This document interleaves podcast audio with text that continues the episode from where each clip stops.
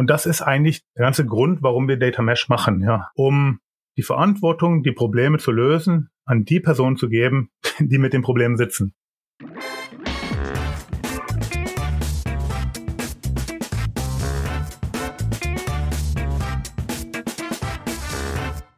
Herzlich willkommen zum Data Culture Podcast. Ich bin Carsten Bange und mit meinem Gast heute, Winfried Adalbert Etzel, haben wir zwei Premieren. Zum einen das erste Mal jemanden aus den Nordics und zum zweiten das erste Mal jemanden aus der Öl- und Gasbranche. Winfried ist Manager Data Governance und Architecture bei AKBP und ein absoluter Experte für die Themen Data Governance, aber auch alles, das darüber hinaus zum Thema Data Driven Enterprise gehört. Wir unterhalten uns über die Fragestellung, ob AI Governance eigentlich Teil der Data Governance ist oder was völlig separates. Wir reden über wichtige Themen wie Explainable AI und den Einfluss von Regulatorik auf die Governance momentan und letztlich auch das Thema Data Mesh, was ja die Computational Federated Governance fordert und wie das die Data Governance in Unternehmen verändert. Viele spannende Themen. Viel Spaß mit der Folge.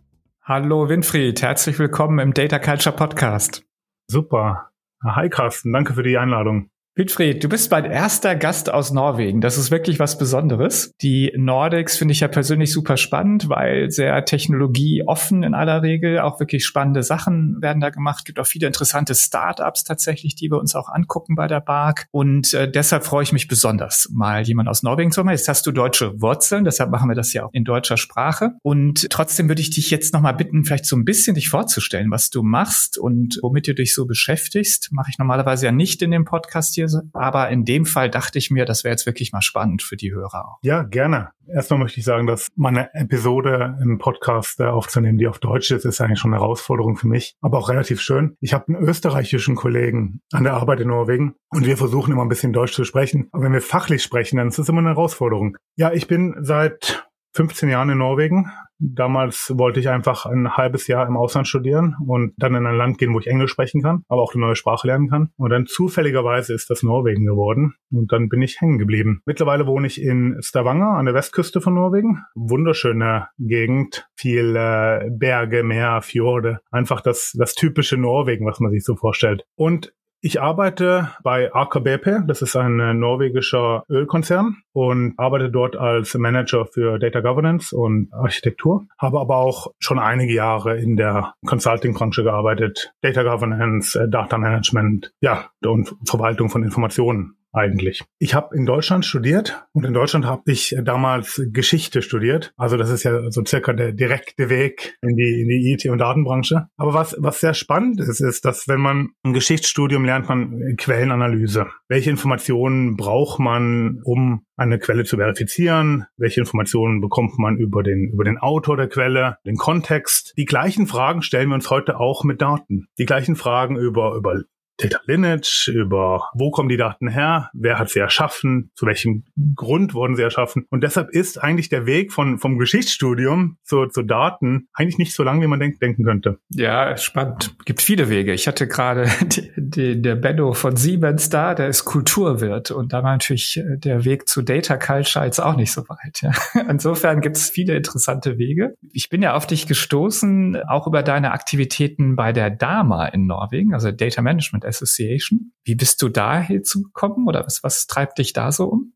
Also ich bin ja schon seit Jahren im, am Thema interessiert und hatte vor einigen Jahren ein, ein Gespräch mit Peter Eichen, Präsident von, von Dama International, um ihn zu einem Event nach Norwegen einzuladen. Und nach dem Event hat er mir dann einige Kontaktinformationen gegeben, auch zu zu Dama Norwegen, was zu dem Zeitpunkt relativ neu gegründet war. Bin dann dort äh, direkt eingestiegen, auch in die, in die Leitung und habe mich dann auch für Events engagiert. Was wir gemacht haben, ist, wir haben monatlich ein Event organisiert über Data Management. Und das könnte alles von den 14 Knowledge Areas, wie wir das in, in der Dharma-Sprache nennen, sein. Und das ist ja Datasicherheit, das ist ja Datenarchitektur, Document Content Management, Metadata, Masterdata und so weiter. Und dann kam auch der Podcast, den ich mache, relativ natürlich dazu. Der heißt Metadama. Ein kleines Wortspiel. Und wir fokussieren uns auf Data Management in, im, im Norden. Ja, als ich den Podcast angefangen habe, habe ich selbst sehr viel Podcast gehört und sehr oft waren das die gleichen Personen, die auf verschiedenen Podcasts gesprochen haben, sehr viel äh, US-amerikanisch geprägt. Ich habe aber auch gesehen, dass äh, sehr viel gute Arbeit im, im Norden geleistet wird und wollte einfach eine, eine Arena schaffen für, für nordische Data Professionals. Und mittlerweile haben wir Gäste von Norwegen, Schweden, Dänemark, Finnland, Island, aber auch Grönland auf der Show gehabt. Also sehr spannend und das umfasst auch den ganzen Norden.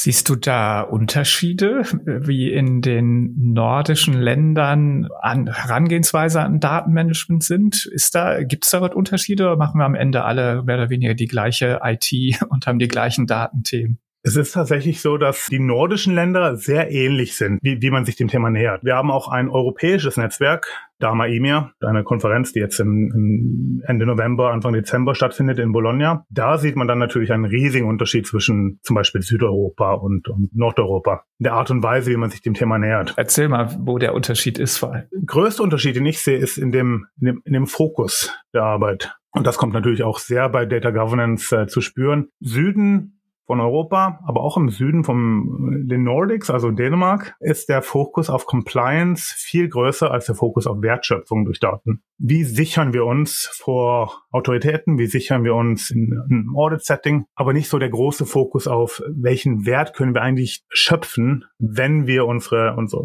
Datenmanagement, unsere Datenverwaltung anders machen oder mehr strukturieren.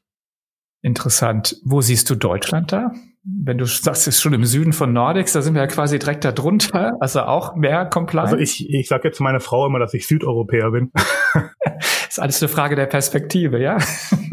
Nein, Deutschland ist spannend und ich habe mich ja sehr gefreut, als dein Podcast rauskam. Den habe ich ja auch verfolgt seit seit Start. Deutschland hat macht irgendwie sein sein eigenes, ist ein bisschen ist weniger präsent auf der internationalen Bühne, leider, mit, natürlich mit Ausnahmen, ja. Aber Deutschland hat unglaublich viel Momentum in Organisationen, in Startups, in, kann ja auch ein paar nennen, also Salando war ja sehr aktiv, äh, international zum Beispiel. Da passiert sehr viel, da ist sehr viel Wissen. Universitätsakademia ist, ist, ist sehr gut, aber die Repräsentation international, die, die hat ein bisschen gefehlt. Und ich glaube, das, das kommt jetzt auch so langsam durch die Arbeit, die zum Beispiel du machst, Carsten. Interessant, aber immer spannend, so ein bisschen den Blick auch von, von außen mal zu bekommen, weil man ja doch vielem so im eigenen Saft hier kocht. Ja? Das ist dann also kein Ding. Sag uns doch noch kurz, was dein Verständnis von Data Governance überhaupt ist. Ich habe vor ein paar Jahren ein Buch gelesen von Roland B. Ross, das heißt Business Model Blueprint. Und er hat in dem Buch eine, eine ganz spannende Art, Daten darzustellen, die sehr bei mir resoniert hat. Und das, was er schreibt, ist einfach, Data is a message to the people in the future. Also Daten sind eine Nachricht an, an Menschen in der Zukunft. Und das fand ich sehr spannend, ja. Also es gibt ja einen Grund, warum wir Daten einsammeln, strukturieren, bearbeiten. Und dieser Grund, der, der, das kann eine Möglichkeit sein auf der einen Seite, es kann aber auch ein Risiko darstellen. Mein Verständnis von Data Governance ist einfach, dass wir gerade die Daten, die wir einsammeln, für die Zukunft so verwalten, dass wir A, sie für den Grund, für den wir sie eingesammelt haben, benutzen können in der Zukunft, aber auch B, verstehen können, warum wir so gehandelt haben, wie wir gehandelt haben. Okay, das ist natürlich jetzt recht weitgehend, ne, wenn man so drüber nachdenkt, wenn ich das mittransportieren möchte. Aber im Grunde formulierst du ja eine Art Postulat an die Metadaten da eigentlich, oder? Weil Daten an sich sind ja erstmal so das Abbild der Wirklichkeit. Und jetzt, ich finde das Bild schön mit dem Blick in die Zukunft. Aber du sagst ja eben, damit ich sie dann auch wirklich gut nutzen kann, brauche ich eben diese weitere Information dazu. Und das ist natürlich äh, Metadaten auf der einen Seite, aber es ist auch ähm, Data Lineage auf der anderen Seite. Es ist die, die Strukturen, die wir aufbauen um die Daten. Es ist Data-Qualitätsarbeit natürlich, was ja sehr zweckbedingt ist. Ja, also es ist sehr weitgreifend. Und Data Governance ist eigentlich also der Fachbereich, der das alles abdecken möchte und strukturieren möchte. Ja, spannend. Also offensichtlich Data Management, Data Governance deine Herzensthemen, deine Schwerpunktthemen. Was machst du da so in der täglichen Arbeit? Was sind da so die Hauptthemen, die dich da bewegen? Also ich bin der Manager für ein Team von circa 20 Personen, die in Data Governance arbeiten. Wir haben ein relativ großes Team in der Firma, das mit Daten arbeitet und nach einem äh, Data Ops Prinzip aufgebaut ist. Also ein kurzer Weg zu Operations, auch DevOps Prinzip, agile Methoden und mein Team ist verantwortlich für wir, wir nennen wir nennen uns Technical Authority für Data Governance. also die Autorität für, für Daten, ja. Und wir sind dann auch nach verschiedenen Themen aufgeteilt.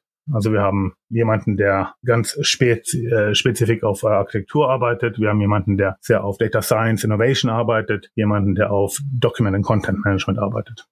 Was da für mich gerade am, am spannendsten klang, war Data Science und AI, das in Data Governance zu verankern, wenn ich das gerade richtig verstanden habe. Das müsste, glaube ich, noch mal ein bisschen erläutern, wie die Themen jetzt da zusammenkommen.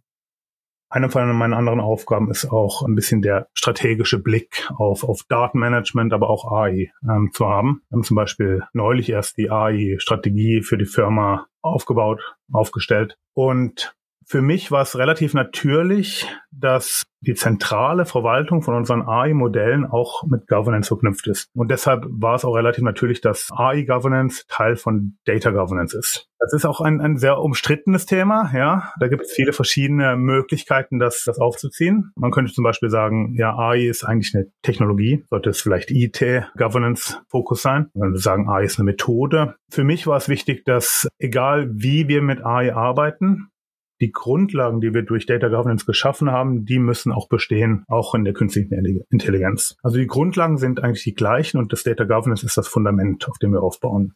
Okay, weil AI auch Daten braucht? Wäre das eine Argumentationslinie? Bisschen vor, wie, wie wenn man einen Brief schreibt, ja.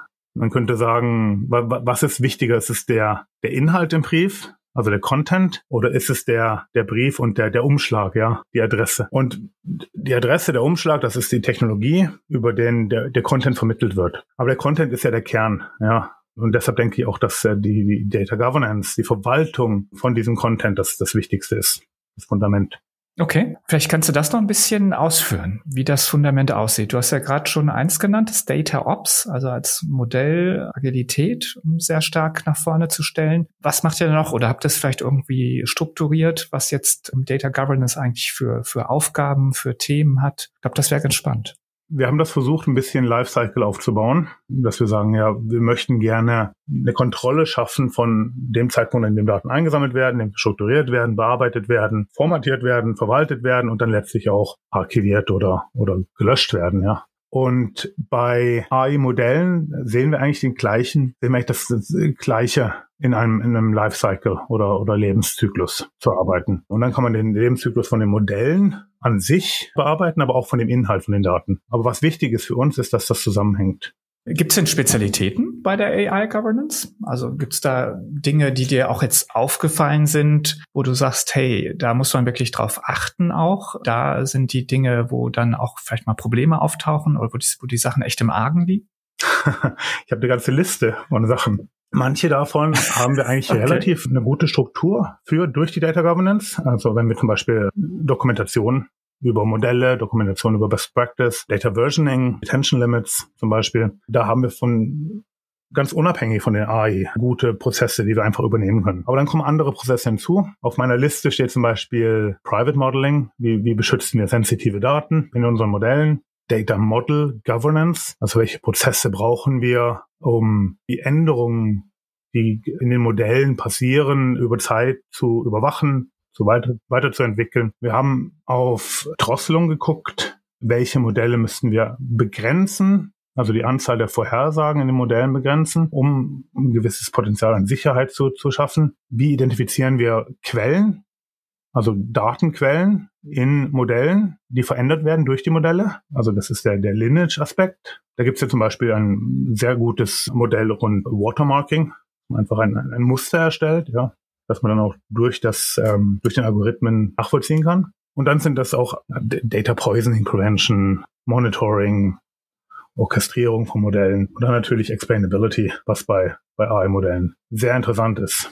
Ja, lass uns kurz auf den letzten Punkt nochmal einsteigen, weil das begegnet mir natürlich auch öfter und ist ja auch so einer der wirklichen Knackpunkte, finde ich weil das ja sehr stark gefordert wird. Wir sehen es sowohl von den Anwendern, die sagen, um das zu verstehen oder in irgendeiner Form nachvollziehen zu können, finden wir das wichtig. Und jetzt auch die Regulatorik legt ja auch Wert drauf. Ne? Das ist ja auch ein Thema, was da immer wieder kommt. Nicht nur jetzt neu in dem AI Act, sondern es war auch schon vorher in der Regulatorik immer wieder ein Thema. Auf der anderen Seite sehen wir, dass das aber ja nicht so einfach umzusetzen ist bei vielen Modellformen, insbesondere neuronalen Netzen. Du kannst vielleicht mal kurz beschreiben, da so der, der Stand der Überlegung eigentlich ist, ja, also wie man damit umgehen möchte. Ja, das Blackbox-Phänomen ist ja, ist ja ein Problem. Aber die Frage ist einfach, und ich glaube, da müssen wir viel deutlicher sein, für, für wen ist es ein Problem und in welchen, welchen äh, Zufällen ist es ein Problem. Ja, wir müssen nicht alles erklären können, aber ein, ein, einfach nur eine, eine Gewissheit darum haben, was man erklären möchte und für wen.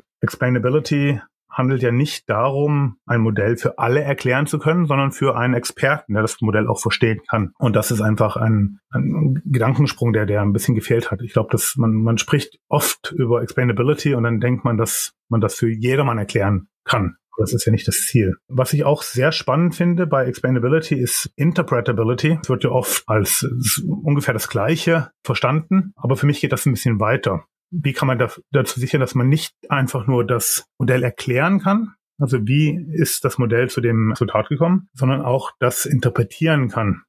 Ja, absolut. Erstmal kurz ein kleinen Themenschwenk machen, nicht wirklich, sondern das, das große Thema bei vielen ist ja gerade Data Mesh und damit verbunden diese Federated Computational Governance. Und da würde mich jetzt wirklich sehr stark dein Blick drauf interessieren. Also zum einen Federated, ja, wie, wie interpretierst du das? Was bedeutet das eigentlich praktisch? Was, was föderiere ich da? Und das zweite wäre auch durchaus nochmal dieses Computational. Was, was glaubst du oder was siehst du, was man da es geht ja vor allem um Automatisierung, was man da eigentlich machen kann. Wir können ja mit Federated anfangen.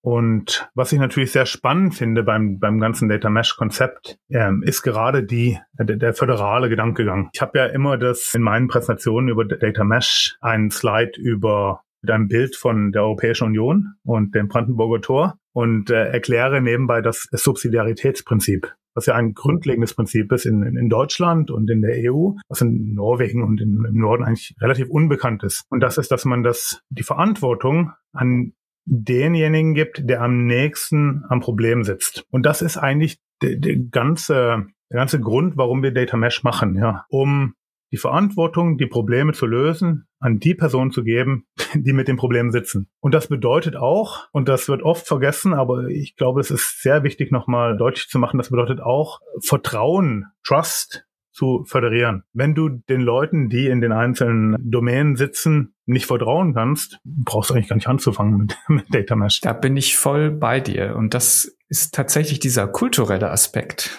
auch wiederum vom Data Mesh. Ne? Wir haben das in dem Podcast hier schon, schon auch öfter besprochen, dass eben von Gästen gesagt wurde, naja, die Unternehmenskultur und dabei insbesondere natürlich das Thema Vertrauen und Offenheit sind eigentlich zwei entscheidende Themen, die Erfolgsfaktoren sind, ob das dann funktionieren kann oder nicht. Offenheit ist, glaube ich, klar, aber es geht ja hier um Data Sharing auch. Es geht ja darum, dann auch nicht nur für sich selber seine Datenprodukte zu bauen, sondern auch vielleicht auch mit extra Aufwand dafür zu sorgen, dass das anderen dann auch zur Verfügung steht. Und das zweite ist ja genau dann auch, auch Vertrauen, dass die Leute es auch tun, dass sie die, die Qualität dann auch am Ende natürlich stimmt und dass ich mich eben dann darauf verlassen kann, dass das auch passiert. Ist, war wahrscheinlich auch das, was, an das du dachtest gerade. Ansonsten ist ja die, die Föderierung eigentlich äh, überflüssig, weil man dann doch zentral steuern muss. Und ich glaube, du hattest eine ob das letzte Episode war oder eine der vorhergehenden Episoden, da habt ihr über wie beginnt man mit Data Mesh gesprochen und dann auch mit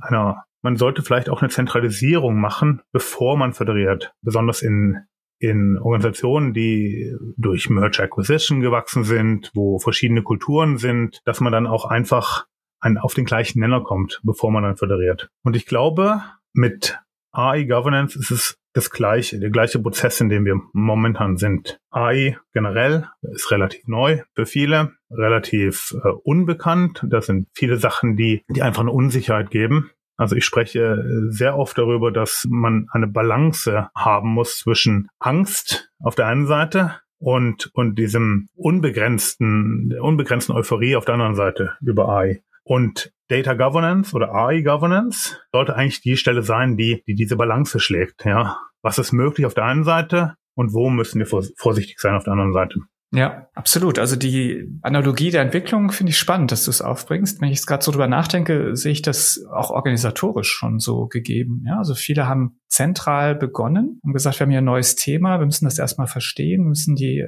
Know-how, Ressourcen, Skills auch überhaupt erstmal zusammenziehen und zusammen bekommen. Und ich sehe sehr, sehr viele, die da jetzt schon länger das gemacht haben, dass sie eigentlich jetzt inzwischen sehr stark dezentralisiert haben. Das heißt also, viele Data Scientists, die mal in Labs saßen, sitzen jetzt eigentlich in den verschiedenen Domänen oder Fachbereichen, um letztendlich näher ans Problem zu kommen oder näher an den Prozess, um am Ende auch die Operationalisierung sicherzustellen. Also insofern glaube ich auch, also ich kann es auch wahrnehmen, dass eben diese Entwicklung, Zentralisierung, Dezentralisierung da tatsächlich auch so vonstatten gegangen ist. Erst hat man es mal zentral aufgebaut, um es dann in die Fläche zu bringen. Ich glaube, es gibt vielleicht zwei sehr gängige Modelle für, die, für den zentralen Aufbau. Das eine ist das Center of Excellence, ganz klassisch, und das andere ist ein, ein Hub-and-Spoke-Modell. Ich glaube, Hub-and-Spoke-Modell ist eigentlich das Modell, was den größten Erfolg hat, um nachher auch zu föderieren, um die Verantwortung an die Spokes weiterzugeben. Was wir gemacht haben rund äh, AI ist, dass wir ein Hub-and-Spoke-Modell aufgebaut haben mit einem zentralen Hub, der die Governance-Probleme einfach versucht zentral zu bearbeiten am Anfang, aber die Verantwortung für alle Use Cases, für all, alle Arbeit und der Operationalisierung die liegt in den Spokes. Das heißt, die Spokes sind am Anfang ganz natürlich verbunden mit dem Hub, um das Governance-Thema aufzugreifen. Aber je mehr die, die Spokes wachsen, je mehr ähm, Use Cases die lösen, je mehr Go Governance, je mehr Verantwortung können die übernehmen, auch im Governance-Bereich. Wie stark siehst du jetzt da Einflüsse oder Veränderungen durch den EU AI Act? Hat sich da für euch schon was getan? Also habt ihr schon Dinge vorweggenommen oder guckt ihr euch das erstmal an, was dann wirklich in, in Effekt kommt? Also was sind da so die Auswirkungen? Wir haben uns das angeguckt äh, von Risikoperspektive und das passt ja auch relativ gut mit dem Modell vom Europäischen AI Act, der risikobasiert ist. Da arbeite ich in der, in der Öl und Gas und das ist ja eine High Risk, High Risk klassifiziert im, im AI Act. Von daher haben wir uns das sehr, sehr genau angeguckt, was es auch für uns bedeuten kann. Ich finde, das ist eigentlich sehr spannend mit dem Risikoannäherung, mit der Risikoannäherung an das Thema. Auf der einen Seite, wenn man andere internationale Organisationen anguckt, da hat man mehr so eine, eine Werteannäherung an das Thema. Was meinst du damit? Sorry, dass ich unterbreche. Also was, was heißt das? Was bedeutet das? Generell, wenn man über AI Governance redet, spricht man sehr oft Synonym über reliable, also Fairness, Transparency, wie schafft man äh, Vertrauen, welche Methoden hat man, um, um, um zuverlässige Systeme zu bauen, nachvollziehbare Systeme, also welche Grundwerte möchte man eigentlich in einem System haben? Und Fairness. Und das kommt auch im AI Act bei der EU klar heraus, aber es ist nicht der Fokus. Der Fokus ist auf, auf, dem, auf dem Risikomodell. Absolut, genau. Das ist so Kern der Geschichte. Unterscheidet es auch von tatsächlich, wie du sagst, ne, von anderen Ansätzen. Auch das amerikanische Modell ist nicht primär risikoorientiert, sondern folgt auch eher dem, was du gerade genannt hattest. Ja, sehr interessant. Okay. Und ihr habt euch das angeschaut. Gab es dann auch Auswirkungen konkret? Also hat sich dann was verändert in eurem Ansatz? Oder hattet ihr das quasi eh schon berücksichtigt? Wir haben das in einem, eigentlich in einem gleichen Modell intern aufgebaut, dass wir auch gesagt haben, welche Prozesse die wir in, in unserer Firma, in unserer Organisation haben, sind High Risk und welche Prozesse sind äh, Low Risk, welchen Impact hat die Arbeit mit AI auf diese Prozesse und welche welche Möglichkeiten sehen wir eigentlich? Also wir haben ganz einfach ein State of AI gemacht in, in, der, in der Firma selbst. Welche Domäne arbeitet mit welchen Modellen? Welche Möglichkeiten sieht man und welches Potenzial? Dann einfach geschaut, welche Sicherheitsmechanismen brauchen wir und wo wird das einfach zu viel. Dass wir einfach ein, ein Modell haben, das wirklich auf den Use Case angepasst ist. Okay, interessant. Computational wollten wir noch kurz besprechen, weil das natürlich, je mehr Governance ich brauche und mache oder je mehr Daten ich insgesamt nutze, je mehr AI-Modelle ich im Unternehmen habe, desto mehr Governance wird ja in irgendeiner Form gebraucht. Und auch die Föderierung sorgt ja tendenziell für ein bisschen mehr als weniger Aufgaben und Arbeit. Und da kommt natürlich diese Idee des, der Automatisierung, glaube ich, ganz recht. Wie siehst du das? Was, was sind da die Themen, wo du Ansätze siehst, wo ihr vielleicht schon Dinge gemacht habt? Und ja, welchen Stellenwert hat das? Ich glaube, eines von meinen ersten Gesprächen, ich über, über Data Mesh hatte, war mit jemandem, der Software angeboten hat, aber auch Consultancy, der sehr ehrlich war und gesagt hat, das ist das Beste, was uns passieren konnte für Consultancy, weil jetzt brauchen Firmen nicht nur einen Data Engineer, sondern einen per Domäne, was wir super fanden.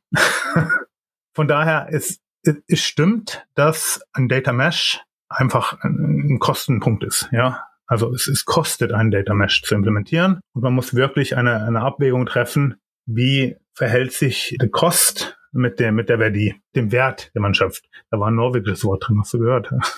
und Automatisierung oder Computational ist eigentlich der Aspekt, der, der wirklich die, die, den, den Wert schaffen kann. Ja, also ohne Automatisierung ist es eigentlich gar nicht möglich, einen Data Mesh aufzubauen. Besonders von der, von dem, von der Governance-Perspektive. Mhm. Hättest du ein paar konkrete Beispiele für uns, wo du diese Automatisierungsmöglichkeiten dann siehst? Wir haben sehr viel geguckt auf, auf uh, Policy by Design. Und wenn, wenn wir schon ein Modell aufbauen, schon direkt am Anfang eine, äh, ein paar Werte mit, mit eingebaut werden, ja, die wir dann nicht nachher manuell verfolgen müssen. Wir haben eine ganz gute Episode in meinem eigenen Podcast über Data Management as Code, da wir auch, wo wir auch über die Geschichte sprechen von Big Data Hadoop zu wo wir heute sind, ja. Und viele der Mechanismen, die wir, die wir heute aufbauen, rund Computational Governance, stammen noch aus der Zeit, ja. Und besonders weil Hadoop einfach zu schlecht war, um zum Beispiel äh, Access zu generieren oder zu steuern. Das ist sehr spannend, ja. Absolut. Okay. Vielleicht noch ein paar, paar praktische Beispiele. Also ich, sorry, ich bohre da ein bisschen tiefer, aber ich hätte es gerne immer so ein bisschen äh, praktischer. Also was, was zum Beispiel bei, bei Policies, was sind das für Metriken, die ihr da zum Beispiel einbaut? Oder wie kann ich mir das praktisch vorstellen, wenn ich jetzt Access äh, steuern möchte, computational? Wie sieht das konkret dann aus? Wir haben ja eigentlich, eigentlich sehr, das ist jetzt ein gutes Beispiel mit, mit Access sehr relativ groß angefangen. Wo müssen wir welche Steuerung machen? Und wer sollte zu welchen Daten äh, Zugang haben. Eigentlich in 2018 hat die Firma angefangen mit dem Data Liberation Programm. Ja, wir möchten gerne alle Daten für alle freigeben. Dann haben wir ein paar Probleme gesehen. Die haben wir dann bearbeitet. Und da geht es eigentlich darum, dass wir schon, be bevor wir ein Modell aufbauen, direkten, wie sagt man, direkten Zugriff haben auf, auf wer soll die Daten nachher nutzen und für welchen Purpose. Ja, das kann sich natürlich auch über die Zeit ändern. Das haben wir relativ oft gesehen. Und da müssen wir dann auch Me Mechanismen haben, damit wir die Änderungen relativ einfach einbauen und betreiben können. Ja, absolut. Winfried, Unsere Zeit ist leider schon am Ende. Es war jetzt wirklich sehr, sehr spannend. Ich bedanke mich jetzt schon für deine ähm, Erfahrungen, die du hier mit uns geteilt hast. Und ich glaube, da waren viele interessante Impulse dabei. Man kann wirklich sagen, dass du oder ihr da in Norwegen ganz, ganz spannende Sache macht und an vielen Stellen sicherlich auch ganz vorne mit dabei seid. Abschließend würde ich jetzt mit einer Sache, die du in deinem Podcast immer machst, deshalb drehe ich es jetzt mal um. Du fragst ja deine Gäste am Ende immer nach einem Call to Action. Ja, du fragst immer, liebe Gäste, was möchtet ihr denn gerne, was die Leute machen oder wirklich tun, wenn sie dann den Podcast denn gehört haben? Deshalb will ich genau diese Frage dir jetzt stellen. Was sollen unsere Hörer machen, nachdem sie jetzt den Podcast zu Ende gehört haben? Sehr gut, Carsten.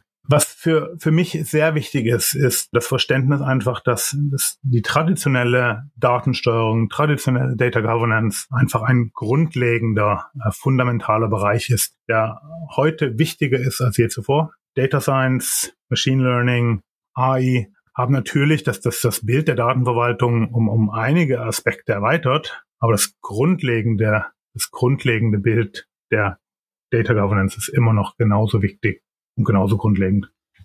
Sehr, sehr schön. Das hat's auf den Punkt gebracht. Winfried, ganz, ganz herzlichen Dank. Und ich kann nur sagen, bis bald. Alles Gute. Ja, vielen Dank.